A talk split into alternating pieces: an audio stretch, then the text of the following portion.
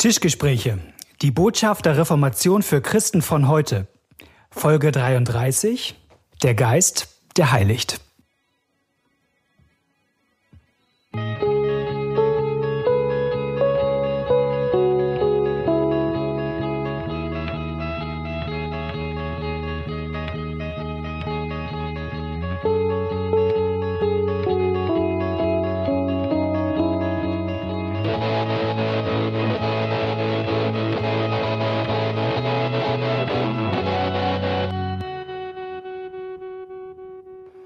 Herzlich willkommen heute bei den Tischgesprächen. Yeah. Mir gegenüber sitzt ein ja, gut gelaunter Knut Nippe, sag ich mal. Ja, der muss ja. bei mir auf dem Schoß sitzen. Darunter sitze ich und mir gegenüber sitzt ein wirklich gut gelaunter Malte Detje. Ja, ich habe nämlich bald Urlaub, deswegen. Malte, äh, Malte Boot in der Wunde, er hat mich erst hier zwei Stunden durch die Hitze fahren lassen. Du Armer. Ja, ich Armer. Und nun wollen wir Tischgespräche aufnehmen. Ja, Mal hab, was Schönes ich machen. Hab, ich habe nämlich gehört, du hast äh, deine Klimaanlage in deinem Auto, die, ähm, die tut nicht so, was sie soll. Das ist richtig. Malte, das interessiert jetzt hier niemand. Sondern wir machen Tischgespräche. Wir sind mitten im Katechismus. Ja, wir sind im Katechismus. Ich habe ein kleines Erfolgserlebnis. Ähm, wir haben äh, fünf äh, kleine Katechismen angeboten zu verschenken, wenn man uns schreibt. Ja. Und von unseren vielen, vielen Hörern haben uns nur drei angeschrieben, mhm. sodass noch zwei übrig sind. Und das beweist mir, dass sie doch nicht so schwer zu kriegen sind, wie Malte vor einigen Folgen mal behauptet hat. Aber wir haben noch zwei. Also zwei würden wir noch verschicken, ähm, wenn ihr uns eure Daten gebt. Ja. Die wir danach natürlich löschen. Wir sind ja keine Datenkrake. Malte, wenn jetzt noch mehr Mist baust, müssen wir doch mal von vorne anfangen. Was ist denn heute unser, ja, wo, bis gehört, wohin sind wir gekommen? Wir sind äh, im Glaubensbekenntnis, ja. also im zweiten Teil des Katechismus. Der erste Teil waren die zehn Gebote, zweite Teil ist das Glaubensbekenntnis. Und dieses Glaubensbekenntnis wiederum besteht aus drei einzelnen Teilen. Der erste Teil. Vater, Gott der Vater, der Schöpfer. Mhm. Der zweite Teil. Gott der Sohn, der Erlöser. Genau, und heute sind wir beim dritten Teil und da geht's um den Heiligen Gott, Geist. Den Heiligmacher. Ja, ja. Würde ich sagen?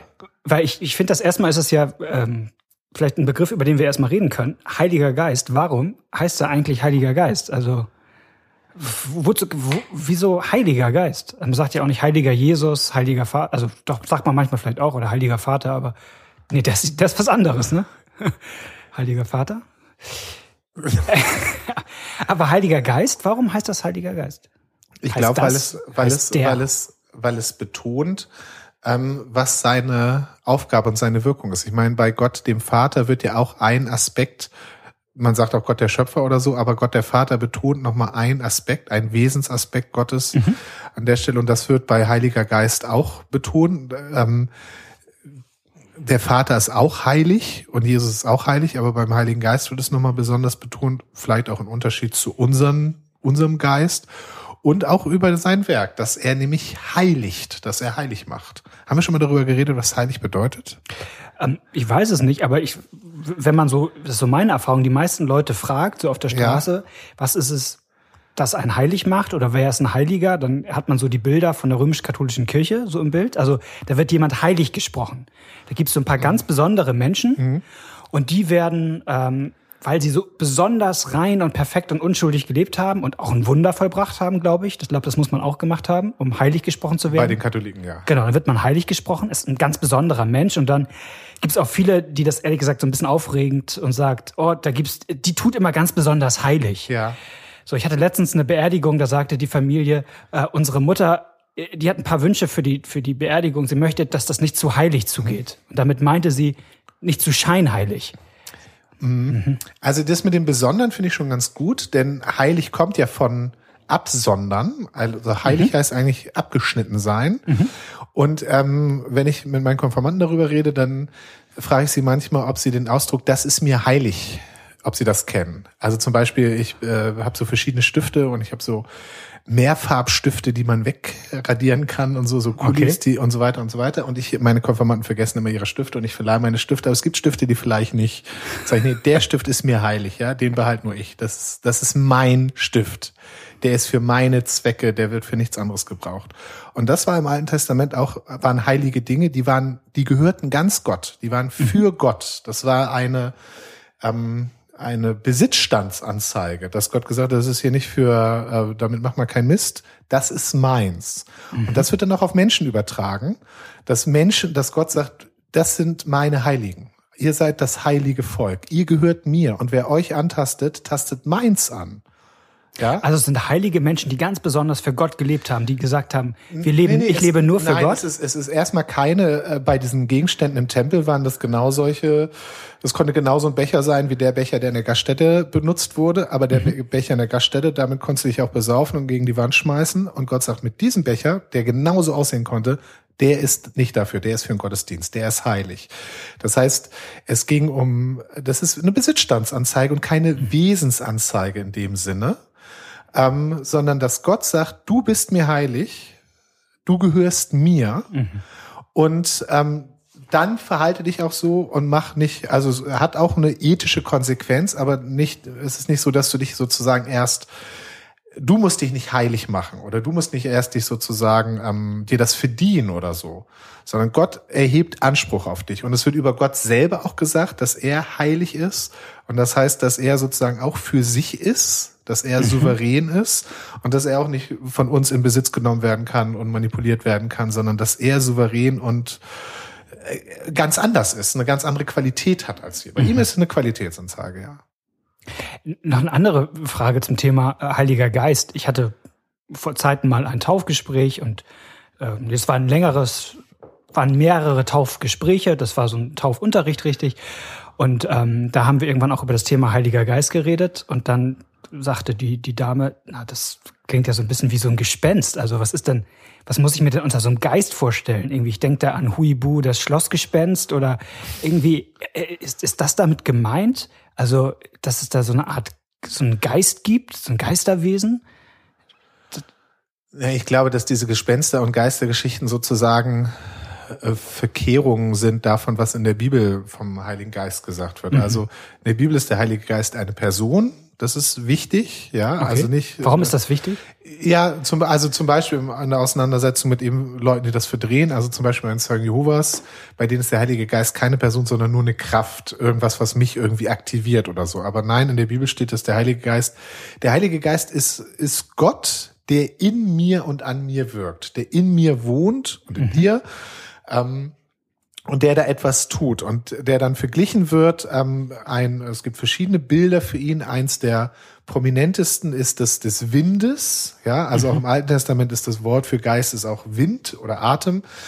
Ähm, und äh, Jesus sagt einmal, der, der, der Geist ist wie der Wind und beim Wind ist es ja auch so, du siehst den Wind nicht, der Wind ist unsichtbar, aber du siehst das, was der Wind tut, mhm. wenn er irgendwie die Bäume biegt und so weiter. Mhm.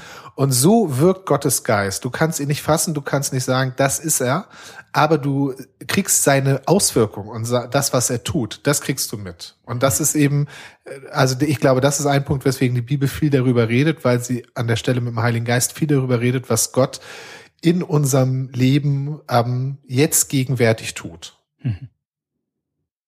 Danke schon mal, das ist, glaube ich, ein ganz guter. Ja, in Zukunft frage ich mal hier.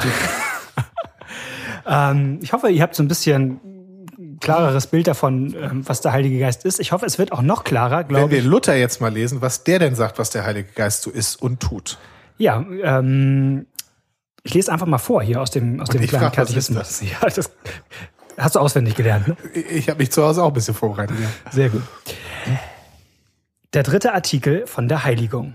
Ich glaube an den Heiligen Geist, die heilige christliche Kirche, Gemeinschaft der Heiligen, Vergebung der Sünden, Auferstehung der Toten und das ewige Leben. Amen. Was ist das? Ich glaube, dass ich nicht aus eigener Vernunft noch Kraft an Jesus Christus, meinen Herrn, glauben oder zu ihm kommen kann, sondern der Heilige Geist hat mich durch das Evangelium berufen, mit seinen Gaben erleuchtet, im rechten Glauben geheiligt und erhalten, gleich wie er die ganze Christenheit auf Erden beruft, sammelt, erleuchtet, heiligt und bei Jesus Christus erhält im rechten einigen Glauben, in welcher Christenheit er mir und allen Gläubigen täglich alle Sünden reichlich vergibt und am jüngsten Tage mich und alle Toten auferwecken wird und mir samt allen Gläubigen in Christus ein ewiges Leben geben wird das ist gewisslich wahr. Amen. Ja, super. Amen. Ähm, ich, ich, kann immer so einen Eindruck sagen, den, den ich über viele Zeit hatte. es gibt ja so eine Einteilung vom Glaubensbekenntnis, das macht auch Luther. Der erste Teil handelt von Gott Vater, mhm. der mittlere Teil von, von Jesus Christus, dem Sohn, und der, der hintere Teil vom Heiligen Geist. Und ich kann sagen, auf den ersten Blick leuchtet das im ersten Teil auch ein, im mittleren Teil auch. Und im letzten Teil fand ich das irgendwie immer ziemlich konstruiert, weil da heißt es erst, ich glaube an den Heiligen Geist. Und dann hat man so den Eindruck, dann kommt noch alles, was sonst noch so wichtig ja, genau. ist.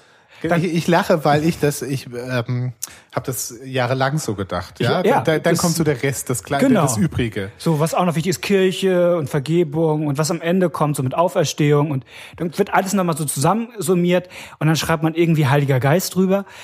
Ähm, ja, aber das fand ich so halb überzeugend. Ja, das, mir ist das gar nicht, ja gut, ich kannte diese Theorie gar nicht. Also ich fand sie halt dann gleich überzeugend, ehrlich gesagt. Aber ich kannte sie lange nicht und bin da auch nicht drauf gekommen. Ähm, erst als ich ein Buch, glaube ich, darüber gelesen habe, wo ich darauf hingewiesen wurde, dass es eben nicht heißt, ich glaube an den Heiligen Geist, ich glaube an die christliche Kirche. Also dass die anderen Dinge nicht sozusagen gleichgestellt sind, mhm. sondern das heißt, ich glaube an den Heiligen Geist und dann Doppelpunkt und jetzt kommt, was der so macht und baut und tut. So wie Luther das ja in seiner Erklärung, der, der macht das ja alles in Sätze, wo der Heilige Geist das Subjekt ist. Und das finde ich total einsichtig. Aber ja. es hat bei mir lange gedauert, bis äh, diese. Idee überhaupt bei mir äh, angekommen bis der ist. Groschen mal gefallen ist. Ja. Das war, dass der Heilige Geist, wie macht er das denn, dass er mich heiligt? Also der heiligt mich, also der macht mich, was heißt ein Heiligen? Also auch das ist ja im Ablauf vom Glaubensbekenntnis logisch. Also Jesus hat für mich das Heil erworben. Er ist mein Herr. Also ich mhm. bin in seinem Reich. Und die Frage ist, wie komme ich denn jetzt konkret in sein Reich? Also es ist ja, ähm, jemand hat das mal verglichen und gesagt, ähm, das ist ja so, wie wenn Jesus zur Bank gegangen wäre und hätte für mich ein Konto eröffnet und da 10 Milliarden Euro raufgepackt.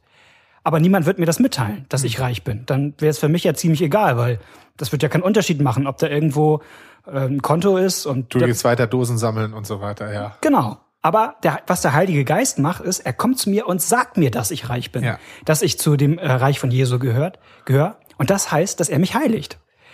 Und wie macht er das? Durch all das, was am Ende vom Glaubensbekenntnis beschrieben wird. Und damit geht's los erstmal mit der Kirche.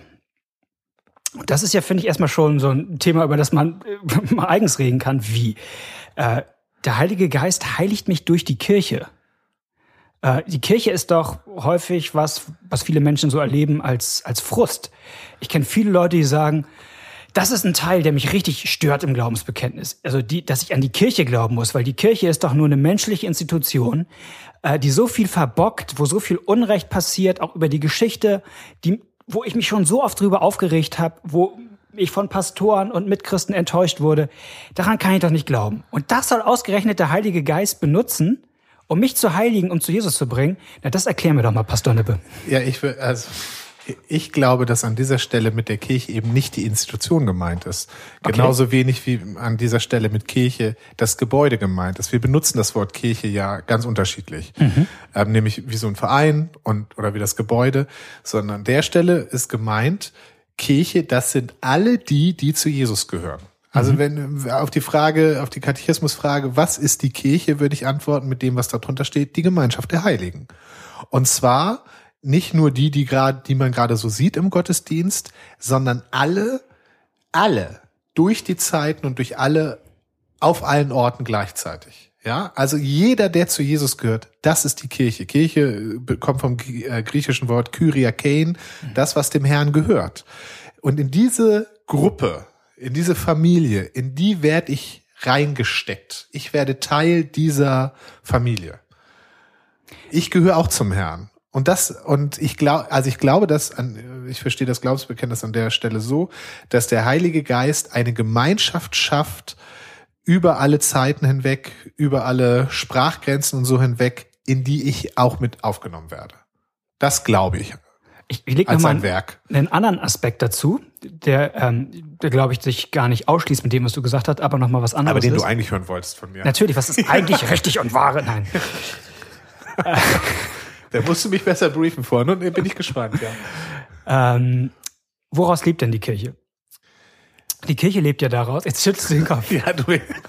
Wieso schüttelst du den Die Kopf? Kirche ist, wo das äh, Evangelium verkündet und die Sakramente verwaltet werden. Das möchtest du. Ja, ja, aber das klingt jetzt ein bisschen, so ein bisschen unspektakulär. Aber Kirche ist ja da, wo mir die gute Botschaft von Jesus begegnet. Und zwar dadurch, dass ich sie hören kann, also durch die Bibel, dass die Bibel vorgelesen wird, dass äh, gute Prediger das predigen und ähm, dass mir ähm, ja, Gott in der Taufe und im Abendmahl begegnet. Also davon lebt ja die Kirche. Und das sind ja genau die Dinge, die der Heilige Geist auch benutzt, um mich zu heiligen. Und der macht das in der Regel nicht auf privatem Wege. Also der Heilige Geist heiligt uns nicht, indem wir Christen irgendwie zu Hause sitzen und dann kommt der Heilige Geist und, und, und macht das, sondern er tut's am liebsten dadurch, dass wir quasi Teil der Kirche sind und in der Kirche der Heilige Geist durch diese Mittel an uns handelt. Ich gebe dir ja grundsätzlich recht, aber ich, ich wäre da jetzt, hätte das an dieser Stelle jetzt nicht gesagt, weil ich beim Glaubensbekenntnis an der Stelle denke, dass es ähm, hier nicht um die Mittel geht, sondern um das endgültige Werk. Das musst du jetzt mal ausführen. Na, du, du betonst jetzt, dass, dass die Kirche so, ähm, durch die Verkündigung das Mittel ist, durch die der Heilige Geist heiligt. Dem, ähm, da, da gebe ich dir recht. Aber ich glaube, im Glaubensbekenntnis wird es hier mit, mit der Kirche das gemeint, was der Heilige Geist als Ergebnis schafft. Deswegen gehe ich auf diese Gemeinschaft. Weil die anderen Sachen sind auch die ganzen Ergebnisse. Vergebung der Sünden. Also es geht darum, was, was tut der Heilige Geist?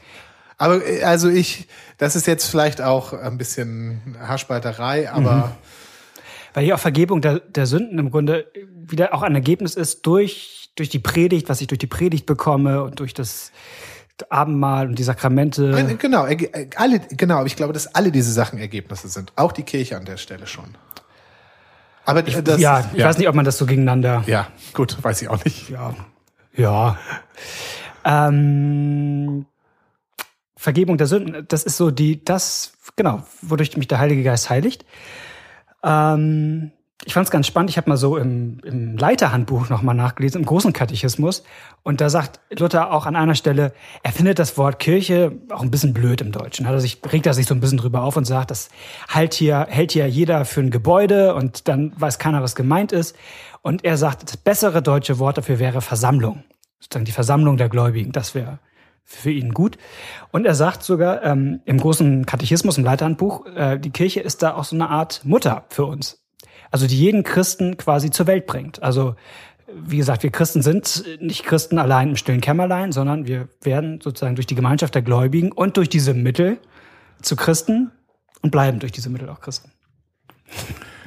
Ich, äh, Du lächelst, du lächelst. ja, ich lächle, aber mach, mach mal weiter. Ich, ähm, Ähm, ich mach, ich mach dann immer bei meinen, bei meinen Konfirmanden, äh, damit die so den innerlichen Zusammenhang dieser letzten Punkte, sag ich, was ist die Kirche? Die Kirche ist die Gemeinschaft der Heiligen.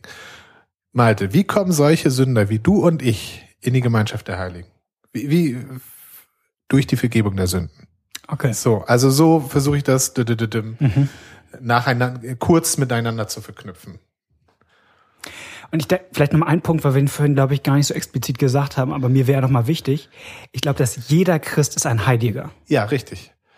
Weil es eben nicht, au, genau, weil, weil der Heilige Geist ihn heiligt. Das ist das, was ein Mensch, meine, wenn ich einen Lieblingsstift habe, dann kann er genauso sein wie ein anderer. Ja, ich kann, ich hatte es vorhin, weil der besondere Fähigkeiten hat. Aber es kann auch sein, dass es der Stift ist, den meine Frau mir zur Hochzeit geschenkt hat. Ein ganz verknubbelter Bleistift, auf dem ich schon dreimal rumgekaut habe und der eklig aussieht und du sagst, darf ich ihn haben? Und ich sag, nein, all, nur nicht den. Warum den nicht? Der ist mir heilig. Ja, so. Weil ich den besonders liebe. Dann liegt's an mir. Das liegt nicht an dem Stift, dass er so toll ist. Es liegt an mir, welche Bedeutung dieser Stift für mich hat. Und das ist das, dadurch wird man, also das Heiligsein ist erstmal ein Geschenk Gottes. Eine Bes Besitz, in Besitznahme Gottes, dass Gott uns in Besitz nimmt und uns als sein Eigentum erklärt. Dadurch ist jeder heilig. Also jeder, jeder Christ. Es gibt ähm, in der Bibel den ersten Korintherbrief und da gleich am Anfang, das finde ich ganz besonders, da sagt Paulus, er schreibt diesen Brief und dann kommt sozusagen der Adressat an die Heiligen in Korinth. Ja. Und dann guckt man sich an, wie die leben und denkt, ui, ui, ui, ui, das waren aber Heilige. Da gibt's einen Typen in der Gemeinde, der hat ähm, seinem Vater seine Stiefmutter ausgespannt. Ja, aber es gibt eine ganze Reihe, die regelmäßig ins Bordell gehen nach dem Gottesdienst. Und es gibt Leute, die in der Gemeinde, öffentlich, die, die öffentlich. öffentlich und die verklagen sich gegenseitig Ja. vor Gericht. Also die Gemeinde ist dafür bekannt in der Lokalpresse, dass die sich gegenseitig verklagen. Und, und den schreibt Paulus jetzt im, ist quasi auf den Brief, also schreibe ich da jetzt mal auf die Adresse rauf, Ja. an die Heiligen in Korinth. Ja, weil die wieder daran erinnert werden müssen, wer sie sind. Und zwar nicht, was sie sich verdient haben oder, sondern was Gott, dass Gott sie erkauft hat. Das kommt auch im ersten Korintherbrief, dass da gesagt wird, ihr seid teuer erkauft. Deswegen seid ihr, also das steht, äh, dieses deswegen steht da nicht, aber das ist die, der, der Gedankengang. Und deswegen gehört ihr Gott, seid ihm heilig. Meine Idee wäre, ob wir mal so ein bisschen aufs Ende von dem Glaubensbekenntnis gucken.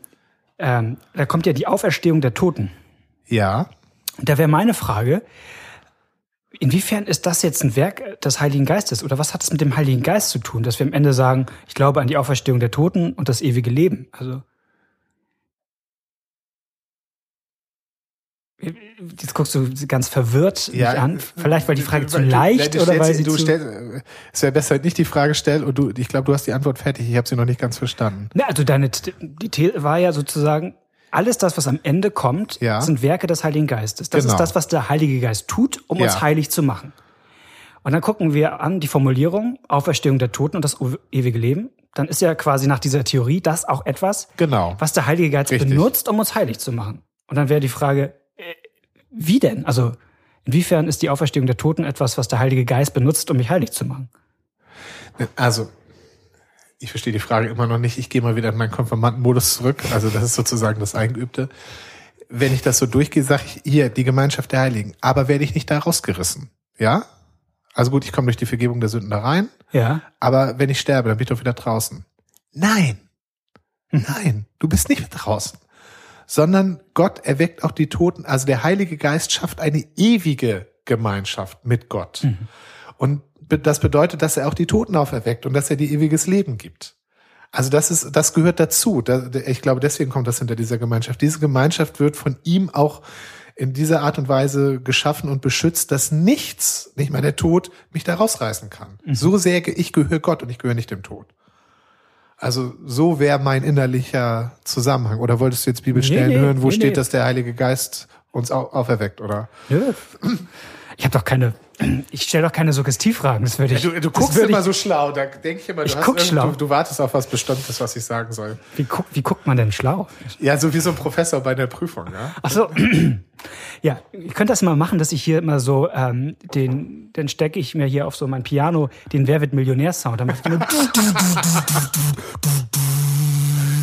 Genau, dann soll ich möchte jemand anrufen. dü, dü, dü. Nee, dann kommt immer so Hintergrund. So, jetzt mal hier ernst wieder. Ähm, genau, wir waren, also äh, ernst, ich finde spannend, welche Bildwelt Luther aufnimmt in seiner Auslegung aus dem Glaubensbekenntnis. Dass er, das ist jetzt ganz in der Spur von dem, was du auch eben gesagt hast, also er sagt ja bei Jesus, dass er unser Herr ist. Jesus hat uns rausgerissen aus dem Reich des Todes, aus dem Reich des Teufels. Ähm, er hat uns erlöst und freigekauft. Und jetzt sind wir im Reich Christi, im Reich Gottes. Und ähm, in dem Reich Gottes leben wir auf dieser Erde durch die Vergebung der Sünden. Und aus diesem, in diesem Reich Gottes werden wir auch ewiglich leben. Wir werden eines Tages vom Heiligen Geist auferweckt und ewig im Reich Gottes, das dann voll da sein wird, leben. Also Ja. ziemlich so das, was Ja. du eigentlich auch gesagt Ja. hast. Von daher, ähm, genau. Aber ich finde, dass Und ich, und ich finde, ich finde, in seiner Erklärung wird schön deutlich, was dadurch, dass wir jetzt Gott gehören, in seinem Reich leben, erleben wir auch unter dem Einfluss Gottes in einer anderen Form. Und, und diese, äh, ich finde, er erklärt das Werk des Heiligen Geistes gut, welchen Einfluss Gott jetzt in unserem Leben nimmt, den wir vielleicht übersehen, weil wir uns andere Einflüsse wünschen, ja, weil wir denken, okay, äh, wenn ich jetzt Christ bin, dann muss mir das, muss immer doch alles glatt von der Hand gehen und ähm, alle Probleme, die ich habe, dürfen eigentlich nur kurzer temporärer Natur sein und müssen im Glauben überwunden werden und so. Und ähm, Luther weist darauf hin, welche garantierten Wirkungen Gott in meinem Leben tut, die ich vielleicht übersehe. Zum Beispiel, dass ich überhaupt an Jesus glaube, dass ich das überhaupt erkannt habe. Ähm, Luther erinnert daran, dass es nicht an meiner Schlauheit liegt, ja. Ja. Das, ich muss das zugeben, ich habe mal, als ich, ich bin mit 17, habe ich das so richtig kapiert mit dem Glauben und habe zu Jesus gesagt, er soll der Chef in meinem Leben sein und habe dann auch versucht, anderen das zu erzählen. Und dann gab es eine Familie, die waren da, ähm, also wo ein, Kumpel von mir, mit dem ich viel Kontakt hatte, und die waren da sehr äh, abweisend und so. Und ich weiß noch, wie ich einmal zu einem aus dieser Familie gesagt habe, ach, um euch mache ich mir mal gar, gar keine Sorgen. Ihr seid so schlau, ihr werdet das auch schon noch einsehen. Ja, dass das alles stimmt mit Jesus und der Bibel. Das ist natürlich, das war so ganz nett formuliert. Ähm, Im Nachhinein habe ich überlegt, dass da natürlich auch ziemlich viel Arroganz drin steckt. Ja, so. Also die Christen, das sind die Schlauen, die es gerafft haben. Mhm. Und es ist eben nicht so. Es ist keine Frage meiner Intelligenz, ähm, sondern es ist eine, ich bin von mir aus, bin ich geistlich tot und blind und taub. Mhm. Und wenn ich geistlich was verstehe, dann liegt das daran, dass Gott ein Wunder getan hat und mein Herz aufgemacht hat, meine Ohren aufgemacht hat, meine Augen aufgemacht hat. Alles, was man geistlich verstanden hat, ist von Gott gewirkt. Also dafür, so fängt das ja an. Ähm, und es ist wichtig, dass ähm, das zu identifizieren. Und da, das sind eben Wirkungen des Geistes, wo ich merke, ja stimmt, der, Heilige Geist tut schon Dinge in meinem Leben. Mhm. Auch wenn ich vielleicht andere Sachen erwartet habe und dachte, ich wäre jetzt der große Wunderheiler oder so. Aber das ist äh, nicht jedem verheißen, sag ich mal so. Aber diese anderen Sachen, das ist, das ist klares Wirken Gottes, was Gott versprochen hat. Wir hatten von einer Zeit, ähm, wir haben so einen Bibelabend bei uns in der Gemeinde und gab es eine, eine Frau, die hat so ein bisschen auch von sich erzählt und gesagt, naja, mit dem Glauben fällt mir das immer alles gar nicht so leicht. Also das ist so für mich nicht so selbstverständlich. So ja, ja super. Glauben. Genau, dann haben wir darüber geredet und das war irgendwie ganz toll, dass wir, dass das gar nicht das Entscheidende beim Glauben ist, sondern Glauben ist ja im Grunde, ich bin wie ein Bettler. Ja. Und brauche es, dass Gott mich beschenkt. Das ist ja gerade die Pointe dabei. Genau, selbst mit den Sachen, die ich begreife. Und wenn ich jetzt hier mal, das, das ähm, wenn ich jetzt hier mal so ein paar Wörter rauslasse aus der Erklärung von Luther, dann sagt er nämlich eigentlich am Ende, was ist das? Ich glaube, dass ich nicht glauben kann. Ja, aus eigener Kraft, genau. Genau, also. Äh, aber Gott hat mhm. das und das und das getan. Ja. Ja, aber sozusagen nichts, nichts von mir. Ja. Aus. Ähm, das war auch voll, also voll cool. Das ist mir, also ich finde das immer toll, wenn, also man denkt ja manchmal beim Bibellesen, äh, gerade wenn man so Bibelabende leitet in der Gemeinde, oh, ich bin, hab das jetzt studiert und äh, ich habe den Text verstanden und jetzt bringe ich die anderen das mal so, so bei, also ein bisschen karikiert. Ähm, ist ja gar nicht so. Man lernt ja selber immer mit, ja. mit am meisten und denkt so, boah, toll, was, was hier in, in Gottes Wort noch alles drin ist. Und da ähm, hatten wir Johannes 6 als Text. Das ist, wo Jesus so eine Predigt hält. Und zwar eine richtig radikale, scharfe Predigt, wo Jesus Sachen über sich sagt, wo die Leute hinterher sagen, ey, das Jesus, viel, das ja. ist mir echt zu viel, wir ich sind geh. weg. Ja. Aber ein paar von den Jüngern, so wie Petrus, der sagt, nee, Jesus, wohin sonst sollten wir gehen, denn du hast Worte des ewigen Lebens. Also Petrus glaubt. Der macht, also der glaubt. Und dann sagte ein so ein Mann ähm, aus, aus, unser, aus dem Bibelabend, der sagte, äh, ja, äh, guck, gucken wir doch mal einen Vers weiter. Da sagt Jesus, ja, und ich habe euch erwählt. Also als ob Jesus sagt, ja, ja, toll, Petrus, dass du jetzt hier dein tolles Bekenntnis hältst. Ja. Ist schon gut, ist auch wichtig. aber, aber eigentlich habe ich dich erwählt. Also du, du, du, äh, du hast jetzt hier gerade keine heroische Entscheidung, also getroffen. Am Ende äh, habe hab ich dich erwählt und nicht du mich. So. Aber das ist, cool. ist doch genau, ist genau, also weil du jetzt gerade Jesus und Petrus es gibt ja, Matthäus ist das zum Beispiel so eine ähnliche Stelle, wo Jesus fragt, na, was sagen denn die Leute, wer ich bin? Und dann gibt es so verschiedene Theorien. Ja, du bist äh, mhm. Elia mhm. oder du bist äh, Johannes mhm. oder so. Und dann sagt Jesus, okay, was denkt ihr? Und dann sagt, sagt Petrus, du, du bist der Christus. Du bist der verheißene Christus. Und das ist richtig. Und Jesus sagt, ja genau, aber das äh, weißt du auch nicht, weil du so schlau bist, sondern das hat Gott dir gerade geschenkt. Das mhm. hat der Heilige Geist dir gegeben. Und so funktioniert jedes geistliche Verständnis. Also, und zwar egal, wie lange man Christ ist. Und es gibt auch, auch Bibelstellen, die lese ich und lese ich und lese ich und lese ich. Und auf einmal macht es Klick und ich sehe was, was ich noch nie gesehen habe. Mhm. Und ich denk, oh Mann, wie, wie konnte ich das übersehen? Also ist keine Frage der Intelligenz, sondern Gott schenkt einem Einsichten. Der Heilige und, Geist. Der Heilige Geist, genau, hat mich erleuchtet. Also hat ein Licht in mir angemacht. Und darum, und darum kann man bitten. Ne? Also das mhm. kann man nicht machen oder so, aber man kann darum bitten und ähm, Gott darum bitten, dass er einem Glauben schenkt und dass er einem Einsicht schenkt und so. Ja. Zeit ist um. Wir haben nicht mehr geschafft, über äh, die Auferstehung der Toten zu reden, was das am Ende äh, so bedeutet, so eigentlich. Das finde ich eigentlich nochmal ein spannendes Thema. Und ich weiß, wir hatten schon einige Fragen von Zuhörern, die gesagt haben, ihr müsst mal darüber reden, was nach dem Tod kommt und, und ewiges Leben und was man sich da genau vorzustellen hat. Müssen wir wohl irgendwann mal gesondert machen. Heute ist nicht mehr die Zeit dafür. Du wir sammeln auf unserer meterlangen Liste, was wir alles nochmal für Themen machen. Aber erstmal machen wir den Katechismus durch. Ja. Nächstes Mal mit? Nächstes Mal geht's weiter mit, mit äh, dem Vater Unser. Das hat schon fast was Praktisches, finde ja. ich. Also das wird schon ein bisschen praktischer jetzt. Ähm, und ich freue mich darauf, also wenn ihr in zwei Wochen wieder dabei seid, ähm, wenn ihr was habt, was ihr uns rückmelden wollt, ähm, in jeder Hinsicht, wir freuen uns. Das ist so toll, diese Geschichten zu lesen tatsächlich von euch. Das macht richtig, richtig Spaß. Ähm, tut uns, glaube ich, richtig, richtig gut. Ja. Ähm, schreibt uns gerne auf Facebook, auf Twitter, per E-Mail, Tischgespräche at gmx.net, Tischgespräche mit AE. Und dann freuen wir uns, wenn ihr in zwei Wochen wieder mit dabei seid. Alles Gute und schönen Sommer euch. Tschüss. Tschüss.